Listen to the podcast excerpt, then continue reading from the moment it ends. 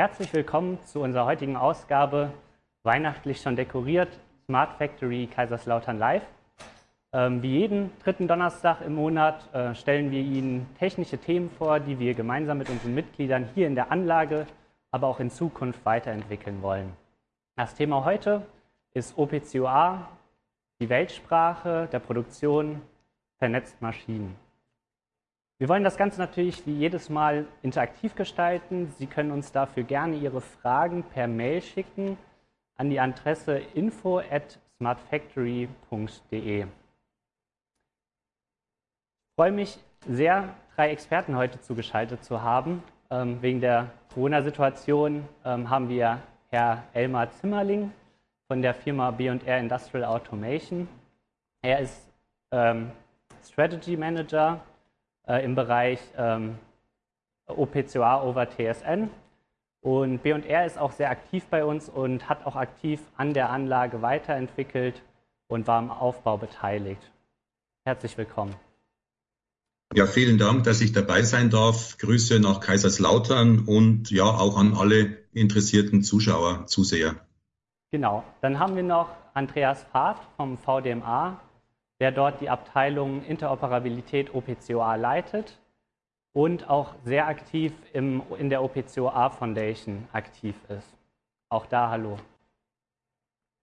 Hallo zusammen und schön, dass wir uns heute hier treffen, über dieses wirklich interessante Thema sprechen. Als dritten Experten haben wir meinen Kollegen Alexander Sidorenko. Der hat bei uns nicht nur das Modul ähm, implementiert und entwickelt, sondern ist auch unser Experte für OPCOA und beschäftigt sich im Moment besonders mit dem Thema Verwaltungsschale und wie das Konzept der Verwaltungsschale in OPCOA umgesetzt werden kann. Hallo Alex. Ja, hallo zusammen, ich freue mich hier zu sein. Jetzt haben wir ja schon sehr viele Wörter gehört, OPCOA, TSN, Verwaltungsschale. Herr Fahrt, können Sie vielleicht ganz kurz erklären, was ist OPCOA und insbesondere was sind die OPCOA Companion Specifications? Ja, sehr gerne. Also erstmal OPCOA, Open Platform Communications Unified Architecture, um dieses Buchstabengewusel mal zu entdröseln. Ähm, das ist eben der Langname. Ähm, Im Prinzip geht es darum, dass wir eine Kommunikationstechnologie haben, die eben die herstellerübergreifende Kommunikation vom Shopfloor bis in die Cloud ermöglicht und dabei eben, ähm, wie schon gesagt, herstellerunabhängig, herstellerübergreifende Kommunikation möglich macht, ähm, inklusive dem Security by Design Ansatz zum Beispiel, ähm, aber auch unter Nutzung verschiedener Protokolle innerhalb dieser OPCOA-Technologie. Und ähm, für uns im VDMA der große Mehrwert ist das Thema OPCOA Companion Specifications. Und dahinter verbergen sich Informationsmodelle. Ähm, einfach gesagt, da wird das Vokabular dieser Sprache ähm, standardisiert.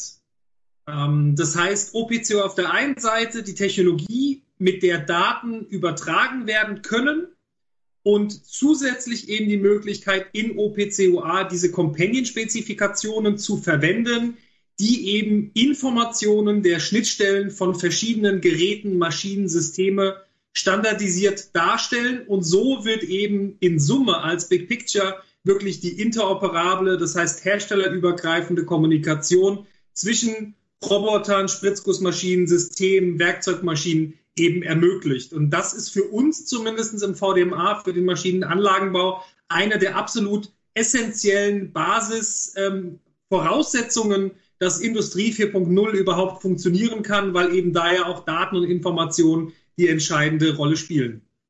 Sehr spannend. Ähm, Herr Zimmerling, Sie sind ja Experte für das Thema TSN over OP, äh, OPCOA over TSN. Können Sie vielleicht kurz darauf eingehen, was ist TSN und wie ist die Verbindung mit OPCOA? Ja, ich versuche mich mal kurz zu halten. Also zuerst mal bedeutet OPCOA over TSN dass all die von dem Herrn Fahrt gerade genannten Vorteile von OPCUA hier uneingeschränkt natürlich auch gültig sind. Also einfach gesagt, OPCUA over TSN erweitert die Vorteile von OPCUA für die Feldebene. Jetzt muss ich ganz kurz auf die Feldebene eingehen. Was heißt es? Das ist ja die unterste Ebene der Automatisierungspyramide. Und hier greifen ja bisher Steuerungen, SPSen, Controller, also Regelprogramme auf die dort angesiedelten Gerätschaften sowie Sensoren, Aktoren zu. Und hier ist in der Feldebene Determinismus absolut notwendig. Das heißt, nur mit Determinismus kann äh, elektrische Antriebe, äh, nennt man auch Motion, I.O., also die Input-Output-Signale von Sensoren und Aktoren und auch ganz wichtig Safety-Geräte betrieben werden. Und in dieser Zusammenhang hört man vielleicht öfters auch mal den Begriff Echtzeit oder sogar harte Echtzeit. Da gibt es gar keine exakte Definition. Ich glaube, wichtig ist, dass für diese Feldebene ähm, es notwendig ist, dass Datenpakete, die also von einem Sender an einen Empfänger ähm, transferiert werden, dass die innerhalb eines festgelegten Zeitfenstern, Zeitfensters auch ankommen. Das heißt, diese benötigten Reaktionszeiten oder Latenzen sind typischerweise heute 10 Millisekunden, aber auch gibt es Anforderungen schon von Maschinen, die im Bereich von einer Millisekunde und darunter äh, zu erfüllen sind. Und als kleines Beispiel, wenn Sie zum Beispiel ein, äh, einen Achsverbund, Kinematiken haben mit äh, sehr, sehr vielen Achsen, dann können das heute bis zu mehreren hundert synchron laufenden Antrieben sein, die also eine komplexe Kinematik äh, letztendlich betreiben. Und das muss alles sehr, sehr stark äh, äh, und sehr stringent äh, äh, also harmonisiert und auch äh, äh, zusammengehalten werden. Und äh, als ganz wichtiges Beispiel, wenn Sie die Safety nehmen, wenn Sie heute in ein Lichtgitter greifen, unbeabsichtigt, und Sie nähern sich eben mit, ihr, mit Ihrer Hand einer Gefahrenstelle, äh, einer Säge, einer Presse, dann wollen Sie, oder ich glaube jeder will, dass dann diese Säge tatsächlich in der physikalisch äh, vorgegebenen Zeit dann auch stehen bleiben wird und nicht, dass sie vielleicht erst im nächsten Zyklus stehen bleibt. Weil das ist dann irgendwo der Unterschied zwischen einem Fingernagel, einer Fingerkuppe oder einem ganzen Finger, den Sie verlieren würden. Also das vielleicht mal zu dem Begriff Echtzeit. Vielen Dank. Unmöglich. Entschuldigung, noch ganz kurz. Möglich macht es letztendlich äh, die Technologie TSN und Time Sensitive Networking. Das ist eine Evolution von Standard Ethernet. Das heißt, es ist ein weltweit gültiger äh, IEEE-Standard, wo eben Zeitsynchronisierung, Zeitplanung und auch äh, Prioritäten im Netzwerk letztendlich vergeben werden. Und das ist eigentlich jetzt die Kombination zwischen OPCOA und eben TSN, was diesen großen Mehrwert dann ausmacht. Vielen Dank. Ich glaube, das Beispiel war sehr anschaulich und sehr gut gewählt. Ähm, wir hatten noch einen weiteren ja. Begriff der Verwaltungsschale. Alexander, du arbeitest ja insbesondere gerade im Moment sehr stark an dem Thema. Kannst du vielleicht in einfachen Worten erklären, was ist überhaupt die Verwaltungsschale und was hat dieses Konzept mit OPCOA zu tun? Ja, äh, also die Verwaltungsschale ist ein Konzept, das wurde von der Industrie 4.0 Initiative entwickelt, äh, äh, entwickelt, um eine in den Fabriken befindlichen sogenannten Assets in der Industrie 4.0 Kommunikationslandschaft zu integrieren. Und als Assets bezeichnet man hier eigentlich so alles, was dem Benutzer hilft, äh, seine äh, äh, Geschäftsziele zu erreichen. Also sei es ähm, die Produktionsmodule, die Roboter, die Anlagen, aber auch zum Beispiel das Software. Und die Verwaltungsschale bietet die sichere und zuverlässige Schnittstelle zum Asset und auch den Zugriff zu allen Operationen und Informationen des Assets. Ähm, ja, und ähm, in Bezug von OPCUA, äh, ich sehe hier äh, mindestens zwei wichtige Punkte, äh, nämlich äh, das äh, Verwaltungsschale Metamodell, um äh, die Verwaltungsschale standardisiert darzustellen und auch die äh, sichere Kommunikationsinfrastruktur. Und hier kann uns OPCUA natürlich helfen, weil OPCUA ähm, bietet ähm, umfangreiche Modellbildungsfähigkeiten und auch die zuverlässige und sichere Kommunikationsinfrastruktur. Also können wir mit OPCUA-Mechanismen äh, die Verwaltungsschale nahtlos zu implementieren. Äh, das heißt, das äh, OPCUA-Informationsmodell für die Verwaltungsschale äh, darstellen und ähm, äh, OPCUA-Kommunikationsmechanismen, sei es äh, Client-Server oder PubSub, um die Daten zu übertragen. Vielen Dank. Es kam gerade sogar direkt äh, zum ersten Part eine Frage rein. Ähm, ich stelle sie direkt mal an Herr Zimmerling. Und zwar ist die Frage, findet sich OPCOA over TSN bereits im industriellen Einsatz? Und wie weit ist die Entwicklung bei OPCOA over TSN im Allgemeinen? Also grundsätzlich kann ich da auf diese sehr freudige Nachricht äh, von der OPC Foundation von dem Peter Lutz, dem Direktor der Field Level Communications Initiative, verweisen, dass ein erster Release-Candidate äh, eben für die Erweiterung äh, von OPCUA over TSN für die Feldebene jetzt eben gerade veröffentlicht worden ist. Und äh, ich kann jetzt nur für B&R sprechen. Also wir werden in 2021 uns äh, mit dem ersten ähm, Aspekt eben der Controller zu Controller Kommunikation äh, sehr stark auch produkttechnisch äh, widmen.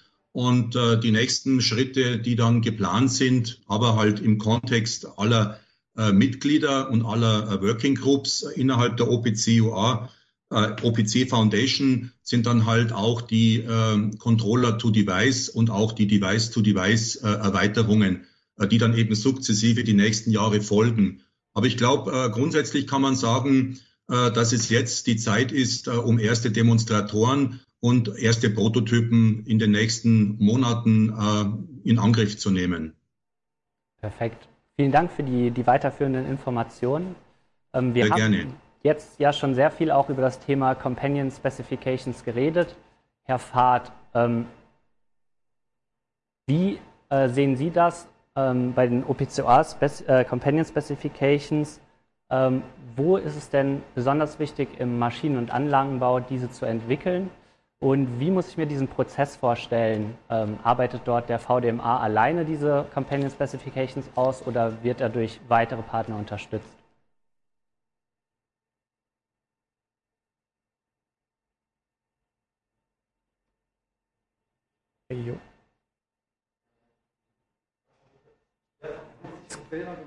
Ist ist, glaube ich, noch ein Tonproblem. Ich glaube, es ist noch gemutet.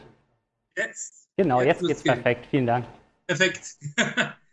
ähm, der Ziveling hat es gerade schon genannt. Wir haben in, äh, im Bereich TSN gibt es einen IEEE-Standard, das vielleicht noch zum, zum Nachtrag. OPCOA ist natürlich auch ein Standard, ein IEC-Standard äh, 60541. Ähm, und bei diesen Companion-Spezifikationen, um die Frage zu beantworten, vielleicht ein kleines Beispiel vorneweg, um auch nochmal klar zu machen, ähm, wie die Abgrenzung zwischen Spezifikation und OPCUA ist.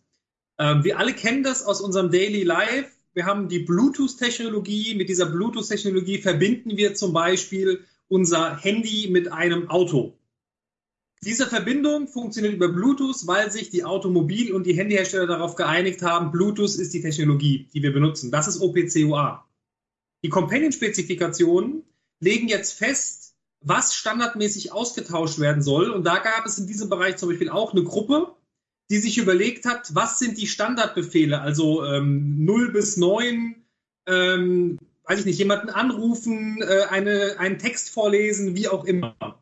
Und da wird schon ganz klar, dass so eine Gruppe, eine spezifikationserarbeitende Gruppe, natürlich aus verschiedenen Stakeholdern zusammengesetzt werden muss.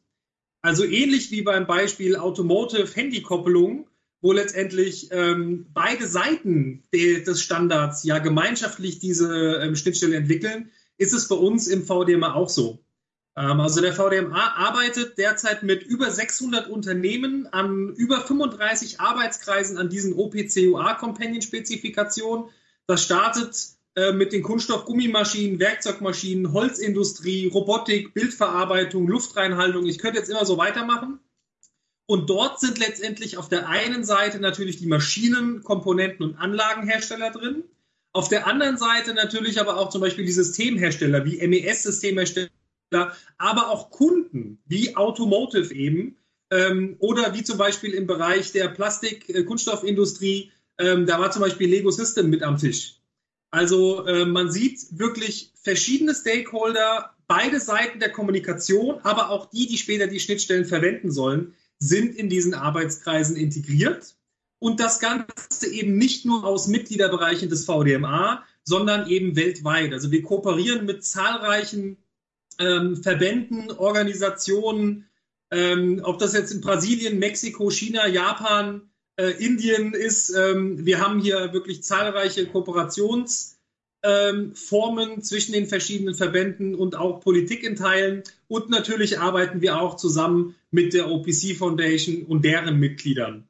Also um es kurz zusammenzufassen, eine ganz heterogene Gruppe, die aus allen Blickrichtungen auf diese Schnittstelle draufschaut. Und das letztendlich ist auch der erste Schritt der Entwicklung. Ähm, zunächst gilt es, die kritische Masse an Unternehmen an einen Tisch zu bringen, um letztendlich den Standard zu erarbeiten, aber auch zu sichern, dass später der Standard in der Umsetzung genutzt wird. Weil es bringt nichts, wenn nur wenige Unternehmen so einen Standard schreiben, unterstützen und die Big Player auf dem Markt entscheiden sich dafür, was anderes zu machen. Es sind keine, keine Safety-Standards, die verpflichtend genutzt werden müssen, sondern es sind quasi freiwillig zu verwendende Standards und nur über die Anzahl der Anwender und der Umsetzung, der Nutzung ergeben sich daraus de facto Standards. In einem zweiten und dritten Schritt geht es dann darum, erstmal die Inhalte zu definieren. Das heißt, welche Informationen sollten in so einen Standard rein? Und da kommt ganz oft die Frage, bin ich dann austauschbar? Die klare Antwort ist natürlich nein, ich bin nicht austauschbar, weil in einen solchen Standard kommen nur die Elemente, die alle Maschinenanlagenbauer in diesem Bereich gemeinsam haben. Also ähm, zusätzliche, vielleicht auch marktrelevante Variablen, die manche Hersteller haben und manche vielleicht nicht, die werden in diesen Kreisen nicht diskutiert. Die können später bei der Vendor-Specific Extensions, so heißt das, ähm, vom Hersteller selbst on top implementiert werden. Ich sage immer, wir machen die Universalfernbedienung, ähm, sodass alle Fernseher gesteuert werden können. Wenn ich aber jetzt irgendeine besondere Timeshift-Funktion oder was auch immer verwenden will, dann brauche ich eben die Herstellerfernbedienung genau von diesem Modell. Und die baut letztendlich aber auf diese Universalfernbedienung auf. Das Ganze wird dann in OPCOA in eben diese Informationsmodelle äh, überschrieben, programmiert schon fast.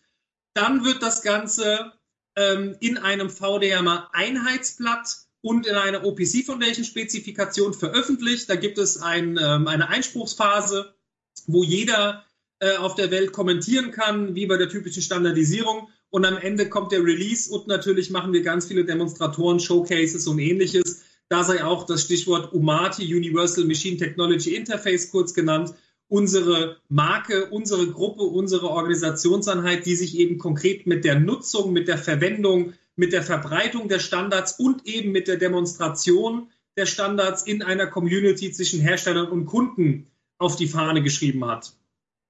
Sehr spannend. Wenn man das Ganze jetzt auch Richtung Industrie überträgt, Herr Zimmerling, ähm, wie sehen Sie denn die Frage der Standardisierung? Also zuerst möchte ich mal dem Herrn Fahrt äh, völlig beipflichten. Er hat ja zwei Begriffe genannt. Das eine ist eben diese Offenheit und das andere ist auch, dass bewusst Leute zusammenkommen, sich auf einen Tisch setzen, die vielleicht äh, im Wettbewerb stehen oder die vielleicht bisher miteinander gar nichts zu tun hatten. Aber gerade diese Digitalisierung, äh, diese Offenheit in der industriellen Kommunikation,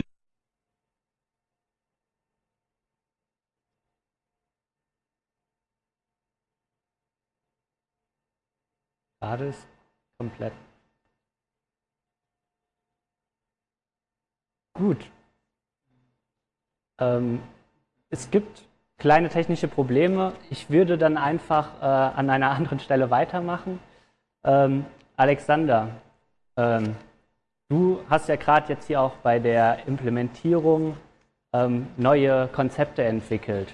Ähm, ich denke gerade an die Begriffe, die auch gerade bei uns im, im, Forschungsumfeld sehr, ähm, sehr besonders ähm, hervorstehen, wie Skills und Fähigkeiten. Kannst du vielleicht ganz kurz erklären, was sind Skills und Fähigkeiten, beziehungsweise ähm, was hat das Ganze auch noch mit OPCOA zu tun? Mhm, ja, ähm, also äh, mit OPCOA äh, können wir äh, nicht nur die Daten, sondern äh, auch eher Beschreibungen äh, übertragen.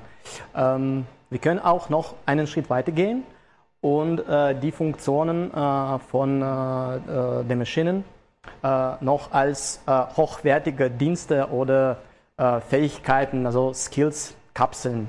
Und dann den Unterschied zwischen Fähigkeit und Skills wäre, also Ähm, die Fähigkeit oder Capability auf Englisch ist nur die Beschreibung, was überhaupt das äh, Modul kann und dann Skill äh, ist äh, die Implementierung von, von dieser äh, Fähigkeit.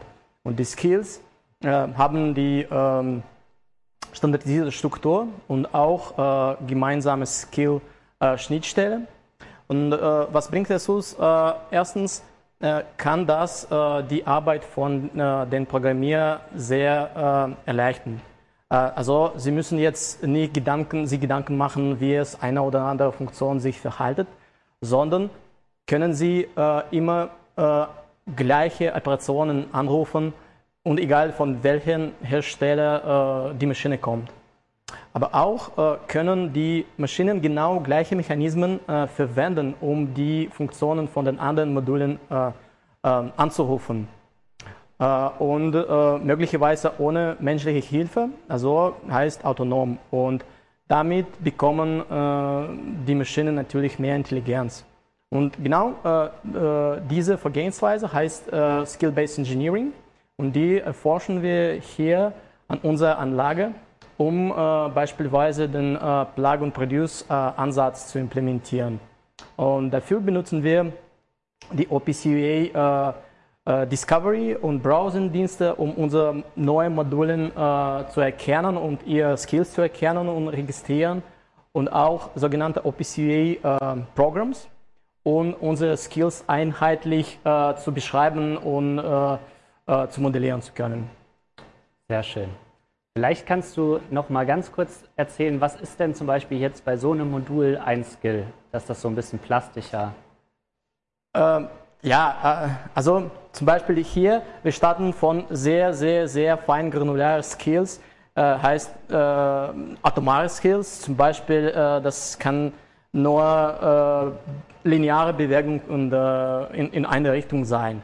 Aber dann können wir diese Skills genau durch die gemeinsamen Schnittstellen dann zusammen äh, kombinieren und, in, äh, und mehr komplexe Skills dann äh, kriegen. Und zum Beispiel nach außen bietet genau äh, dieses Modul nur ein Skill äh, Assembly. Perfekt, vielen Dank. Ähm, wir hatten kleine technische Probleme. Wir versuchen einfach nochmal dort anzuknüpfen, ähm, wo wir stehen geblieben waren. Und zwar bei dem Thema Standardisierung OPCOA, insbesondere im Kontext für die, für die Industrie. Und äh, da war Herr Zimmermann, äh, Zimmerling gerade am ähm, Erklären.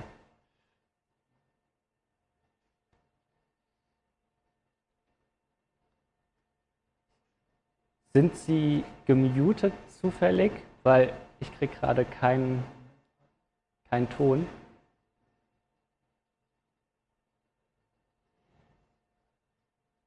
Ansonsten würde ich einfach noch mal kurz überleiten, auch nochmal weiter aufbauend auf dem ganzen Thema Skills und Fähigkeiten. Ähm, wir haben ja als Smart Factory im letzten Jahr das ganze Thema Production Level 4 als Vision definiert. Und da spielt ja das Thema Autonomie eine extrem große Rolle. Vielleicht kannst du noch kurz erzählen, wie das Thema Autonomie ähm, in Bezug auf OPCOA umgesetzt werden kann, im Speziellen auf die Module bezogen. Ja, äh, also ich sage so, äh, um überhaupt äh, Autonomität zu, also autonom zu agieren, braucht ein Modul natürlich unter anderem das Verständnis, wie es mit den anderen Modulen sinnvoll interagieren kann. Und dafür braucht das Modul auch das Verständnis, wie es, also wie das Verständnis von Informationen, die es von den anderen Modulen bekommt und auch das Verständnis, äh, wie es äh, die Funktionen von den äh, anderen Modulen äh, benutzen kann.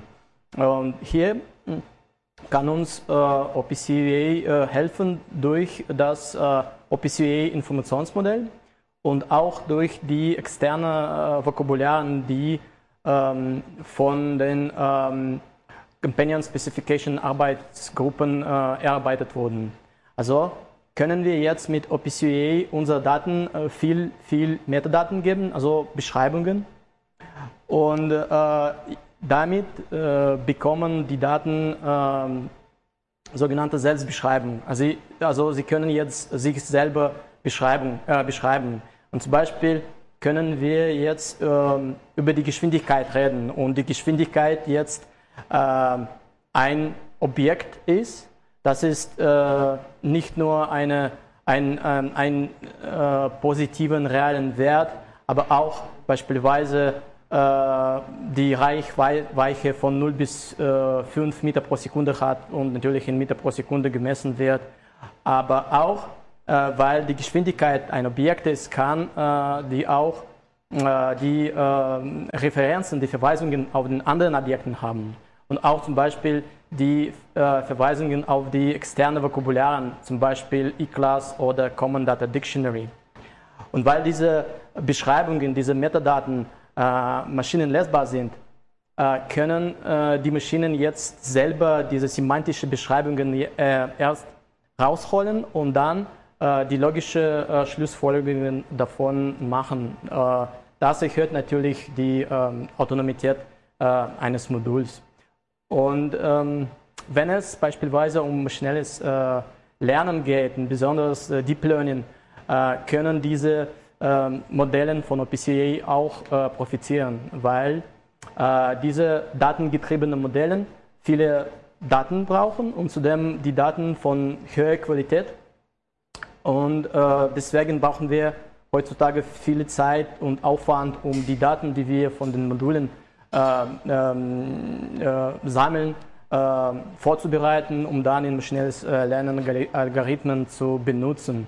Und mit OPCA kriegen wir diese Daten und äh, auch mit vielen Metadaten und zudem von hoher Qualität und äh, ich würde sagen fast out, box, out, of the box. Und das hilft enorm und denke ich, ähm, äh, äh, hilft uns, diese Autonomität zu erreichen. Ich glaube, das kann auch wieder eine ganz gute Überleitung zum Thema Standardisierung sein. Äh, wenn ich mir jetzt so vorstelle, wir haben ganz, ganz viele Werte und Informationen, äh, die die beschrieben werden, dann ist ja auch diese einheitliche Beschreibungsform bestimmt besonders wichtig.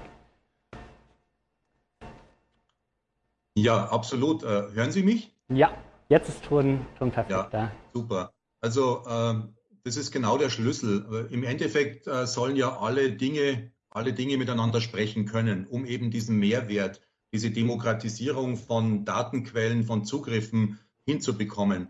Das heißt, unterschiedlichste Sensoren und Assets, ob das jetzt äh, Internet-Produktkonfiguratoren sind, die dann direkt auf die Produktion zugreifen, ob das äh, PV-Anlagen, Windräder etc. sind. Das heißt, das muss auch alles äh, auch verstärkt in Echtzeit passieren. Und wir als B&R bringen uns aktiv in die Standardisierung von OPC-UA für die Feldebene ein innerhalb der OPC Foundation. Und äh, da sind eben auch so ähnlich wie es der Herr Fahrt eben auch vorher für die VDMA-Gruppen beschrieben hat. Wir sind also 26, mit, mit uns 27 Unternehmen, darunter das Who is Who der Automatisierungshersteller, äh, die eben innerhalb von der OPC Foundation Teil dieser Field Level Communications Initiative sind. Und unser gemeinsames Ziel ist es also, OPCUA umfassend für die Feldebene in der Fabrik und auch in der Prozessindustrie zu nutzen. Und wir selbst als äh, B&R haben mit unserer Mutter ABB ein Team von ja, mehr als 30 Experten in diesen Arbeitskreisen der OPC Foundation. Für uns ist das Thema wie für alle anderen eben auch sehr, sehr wichtig, um eben die Spezifikation für diese ganz wichtigen Erweiterungen der OPC-OA-Technologie voranzutreiben glaube, da hatten wir auch jetzt noch eine Zuschauerfrage gekriegt, die exakt darauf passt. Deswegen bringe ich die gerade nochmal mit rein. Und zwar war die Frage, wir sehen in den letzten Jahren viele Firmen, die sich sehr stark in der OPCOR Foundation engagieren.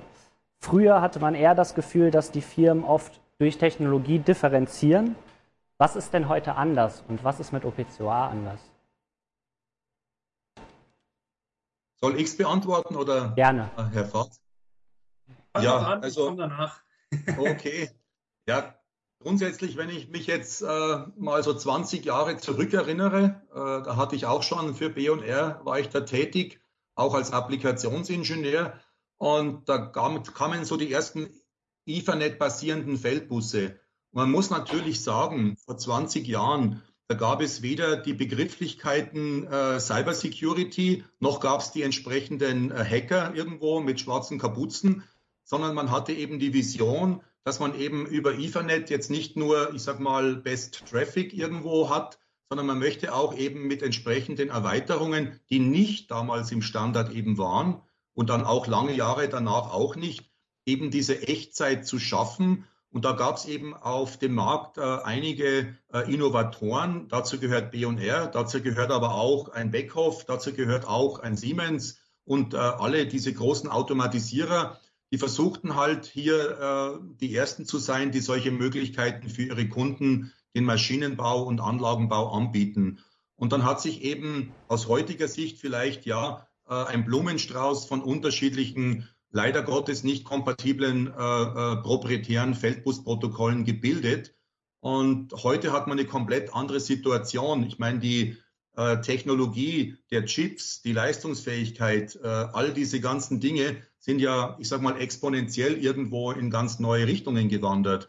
Und äh, jetzt muss man sich halt offen und ehrlich die Frage stellen, die ganze Industrie, will man jetzt eben auf den Legacy-Protokollen äh, äh, diese Technologien nochmal aufpropfen? Oder sagt man, ja, man hat ja eigentlich äh, OPCUA äh, als eine, ich sag mal, Interoperabilitäts-Creator äh, und man hat das Thema TSN und bringt die beiden zusammen und ja, was braucht man noch? Ja, also das ist im Endeffekt das, was der Markt aber letztendlich entscheiden wird in den nächsten kommenden Monaten und Jahren. Herr Fahrt, Sie haben schon gesagt, Sie haben wahrscheinlich auch noch ähm, ein bisschen was dazu beizutragen. Ähm, wie ist ja. das denn aus Sicht vom VDMA?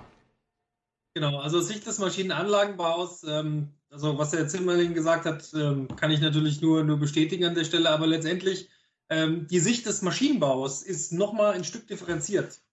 Ähm, wenn man sich jetzt überlegt, so ein typischer Maschinenbauer, wenn der eine äh, Maschine, eine Anlage an einen Kunden verkaufen möchte, sind da ganz oft spezifische Schnittstellen gefordert. Ähm, die verschiedenen großen Steuerungshersteller äh, mit ihren Grund, äh, ich nenne es mal, Technologien, aber auch die Inhalte der Schnittstellen, werden oft ähm, individuell eben in den Pflichtenheften definiert. Und das Ganze ist kostentechnisch natürlich ein Riesenaufwand, weil ein Unternehmen für ein Produkt, sagen wir mal Produkt, was auch immer das ist, Maschine, Komponente, Anlage, System, verschiedene ähm, kundenspezifische Schnittstellen entwickeln muss. Das Ganze ist natürlich auch entwicklungsintensiv und programmierintensiv. Das Ganze ist zeitintensiv. Und wenn wir hier schaffen, ähm, vielleicht kommen wir da auch gar nicht auf Null, aber wenn wir es schaffen, das zu reduzieren, und wenn es nur ist, die Technologie, Kommunikation läuft über OPCUA und wir haben ein paar Companion-Spezifikationen, die die Basis schon mal für alle gleich machen, dann ist das schon ein Riesengewinn. Dass immer noch spezifische Anpassungen sein müssen, ist völlig okay. Das ist auch genau richtig. Ansonsten hätten wir keine Differenzierung mehr am Markt und die Kunden könnten nicht mehr auch das fordern, was sie vielleicht im Individuellen brauchen. Aber wenn wir uns vorstellen, dass, und wenn es nur 40 Prozent der Schnittstellenanpassung, ähm, die auch immer wieder ja gemacht wird, obwohl es eigentlich jedes Mal das Gleiche ist, nur vielleicht in anderen Worten minimal anders, ähm, dann gehen wir einen Riesenschritt Richtung Effizienz und damit einen Riesenschritt in Richtung Kosteneinsparung und damit natürlich auch wieder die Fähigkeiten, dem doch global immer steigenden ähm, ökonomischen Marktdruck auch Entgegenbewegungen zu setzen, ähm, ein Stück weiter. Und das ist natürlich auch ein Grund, warum so extrem viele Unternehmen aus dem Maschinen- und Anlagenbau ähm, zum einen die Spezifikation entwickeln, zum anderen aber auch ganz interessiert dahin schauen, was die großen Steuerungshersteller Richtung OPCOA-Technologie und natürlich auch TSN machen. Ich glaube, das können wir als Smart Factory auch genauso unterschreiben, ähm, weil wir ja immer genau das versuchen, eine herstellerübergreifende Produktion unterschiedlicher Hersteller und äh, ich glaube, da ist das äh, auf jeden Fall ein sehr, sehr wichtiger Schritt. Gerade anschließend an, an dieses Thema, ähm, Herr Fahrt, was sind aus Ihrer Sicht die nächsten Schritte, damit OPCOA Foundation, äh, OPCOA Companion Specification auch ähm, erfolgreich umgesetzt werden können in Zukunft? Ja, Ähm, da gibt es ein paar Schritte. Ich nenne jetzt mal nur die wichtigsten. Wenn wir gleich sehen, dass wir noch Zeit haben, da können wir noch mal reingehen. Ähm, aber aus meiner Sicht gibt es eigentlich zwei wirklich entscheidende Schritte. Der erste Schritt ist, die Arbeit in den Arbeitsgruppen ist weder abgeschlossen, noch geht sie langsam dem Ende zu. Wir haben einen massiven Wachstum in diesen Gruppen. Es werden immer mehr Gruppen. Es ist auch nicht linear, sondern absolut überlinear, dieser Wachstum der neuen Arbeitskreise. Ähm, und es gilt hier letztendlich wirklich für alle Mosaiksteine der Produktion. Und jetzt spreche ich gar nicht nur vom Maschinenanlagenbau, sondern auch von der Prozessindustrie, von der Labortechnik, ähm, wo auch immer wir hingucken ähm, gilt es, diese Mosaiksteine der Spezifikation für eine Produktion zu legen und dementsprechend verschiedenste Spezifikationen ähm, ähm, und deren Gruppen zu starten, die Specs zu entwickeln und letztendlich die kritische Masse an Unternehmen dahinter zu versammeln. Und ganz wichtig, das eben nicht nur im deutsch-europäischen Wirtschaftsraum, sondern eben international. Ähm, ich habe vorhin schon was zu der internationalen Zusammenarbeit gesagt. Das ist also eine der extrem wichtigen Sachen, die momentan gut funktionieren, die aber weiterhin gut funktionieren müssen und letztendlich auch ausgebaut werden müssen. Also ganz konkret an die Zuschauer heute. Ähm, wenn Sie in einer Branche tätig sind, ähm, schauen Sie gerne mal vorbei, ob es da eine OPCUA Companion Spezifikation gibt. Äh, auf unserer Homepage VDMA, äh, opcua.vdma.org sieht man alle Spezifikationen des Maschinenanlagenbaus. Und wenn Sie da ähm, nicht eine Spezifikation für Ihre Branche finden, wenden Sie sich gerne an uns. Wenn Sie dort eine Spezifikation finden, die fertig ist, nutzen Sie die gerne. Wenn sie noch nicht fertig ist, treten Sie an die Gruppe heran, arbeiten Sie mit. Der zweite Punkt ähm, ist das Thema Harmonisierung.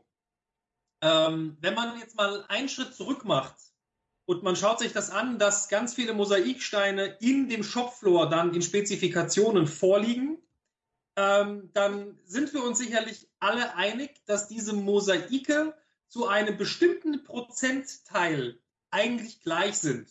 Und wenn es nur der Herstellername, ein Status ähm, und vielleicht noch, weiß ich nicht, irgendeine Nummer ist, was auch immer das sein mag. Aber diese Basiselemente, die alle Maschinen, ähm, Komponenten, Systeme, Anlagen gemeinsam haben, das sind genau diese Basiselemente, die auch von allen Spezifikationen gleich beschrieben werden müssen. Bedeutet, um das mal an einem Beispiel festzumachen, wir haben zum Beispiel die Roboter, wir haben die Werkzeugmaschinen, wir haben Spritzgussmaschinen.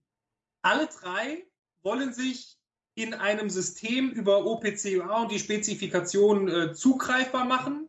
Und natürlich muss bei allen drei auf die gleiche Art und Weise gesagt werden, ich bin ein, eine Maschine mit dem Typ ABC, ich habe den Hersteller XYZ, das hier ist mein Standort gerade und das ist vielleicht gerade mein Status. Ich bin in der Wartung, ich, ich laufe gerade, ähm, was auch immer. Und genau diese Elemente, das ist das, was wir im VDMA eben zusammen mit diesen ganzen Gruppen, die es da gibt, unter der sogenannten OPCUA for Machinery standardisieren. Und da gibt es letztendlich auch wirklich schon ein fertige Spezifikation, ähm, da ist sowas drin wie How to find a machine in a server. Also wie finde ich eine Maschine in meinem Adressraum, in meinem Server und die Maschinenidentifikation. Also alle Maschinen des Maschinenanlagenbaus können sich auf die gleiche Art und Weise ähm, repräsentieren in Bezug auf ihre Identifikation. Und die zweite Spezifikation ist gerade auch schon in der Kommentierungsphase, kommt also kurzfristig auch final raus.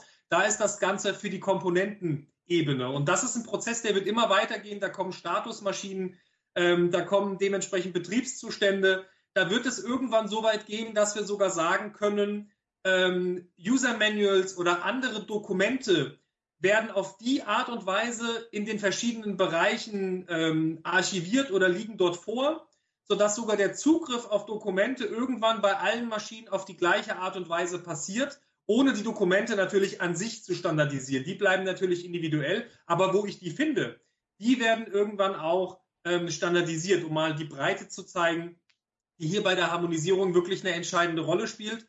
Und da letztendlich ähm, bei beiden Punkten das Thema Globalisierung ganz wichtig.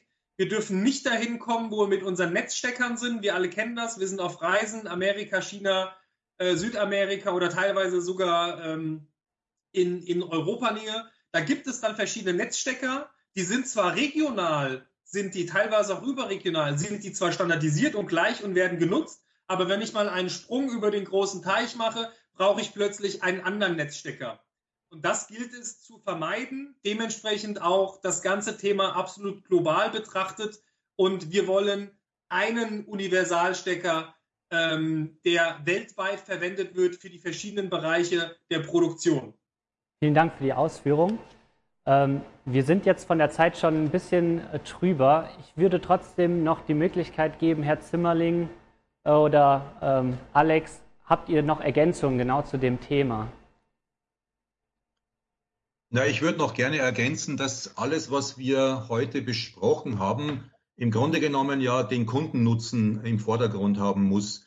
Das heißt, wir machen das ja nicht aus Selbstzweck, also weder die, der VDMA noch die OPC Foundation noch alle diese äh, Mitglieder des Who is Who der Automatisierungstechnik. Warum machen wir das? Weil wir uns im Endeffekt ja auch äh, gegenüber, ich sag mal, der, äh, der Wettbewerber, den Marktbegleitern aus äh, Fernost oder auch äh, aus, aus USA äh, mit unseren Kompetenzen, mit unseren Stärken auch durchsetzen wollen und wollen aber gleichzeitig auch etwas global äh, anbieten, was im Endeffekt dazu führen kann, dass man sich eben, wie es der Herr Fahrt auch beschrieben hat, mit einem Universal-USB-Stecker der Industrie letztendlich äh, in unterschiedlichsten äh, Möglichkeiten zusammenschaltet, um dann sich wirklich den Aufgaben zu widmen, die da da sind, nämlich bestmöglich äh, Maschinen zu bauen, die von der Energieeffizienz und eben auch äh, von der ja, von ihren äh, sonstigen äh, äh OEE-Kennzahlen besser sind,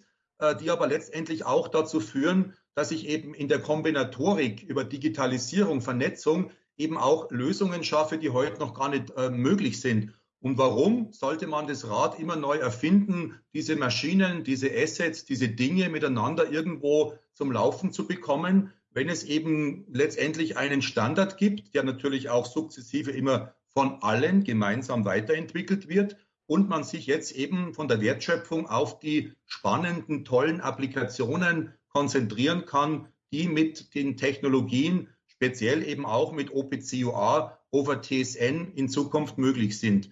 Also da wünsche ich mir einfach auch einen freien Wettbewerb und ich bin überzeugt, dass sich äh, in den nächsten Jahren äh, das durchsetzen wird, äh, was letztendlich der Kunde dann an, an, an, an Wünschen hat. Ja? Und äh, da schauen wir mal, wie das ausgeht. Aber ich würde es ganz äh, letztendlich unseren Kunden, den Märkten überlassen, aber natürlich schon äh, gemeinsam werben, dass man vielleicht jetzt diese einmalige Chance äh, schon packt, äh, diese beiden Game Changer äh, zu einem Paradigmenwechsel zu machen in der Automatisierung. Ich glaube, äh, mit dem Maximieren des Kundennutzens äh, das ist das perfekte Schlusswort äh, für, den heutigen, äh, für die heutige Sendung. Ähm, ich danke allen Zuschauern, äh, ich danke aber besonders auch allen drei Experten für äh, all die Informationen. Äh, entschuldigen Sie die ähm, technischen Probleme. Ähm, wir wünschen Ihnen ein schönes Weihnachtsfest, einen guten Rutsch ins neue Jahr. Ähm, bleiben Sie gesund und wir würden uns natürlich sehr freuen, wenn wir Sie am 21. Januar bei unserem nächsten SF Live mit dem Thema Smart Safety wieder bei uns begrüßen können. Vielen Dank. Vielen Dank. Vielen Dank. Auch. Ciao, ciao. Dankeschön. Schöne Weihnachten. Bleiben Sie gesund.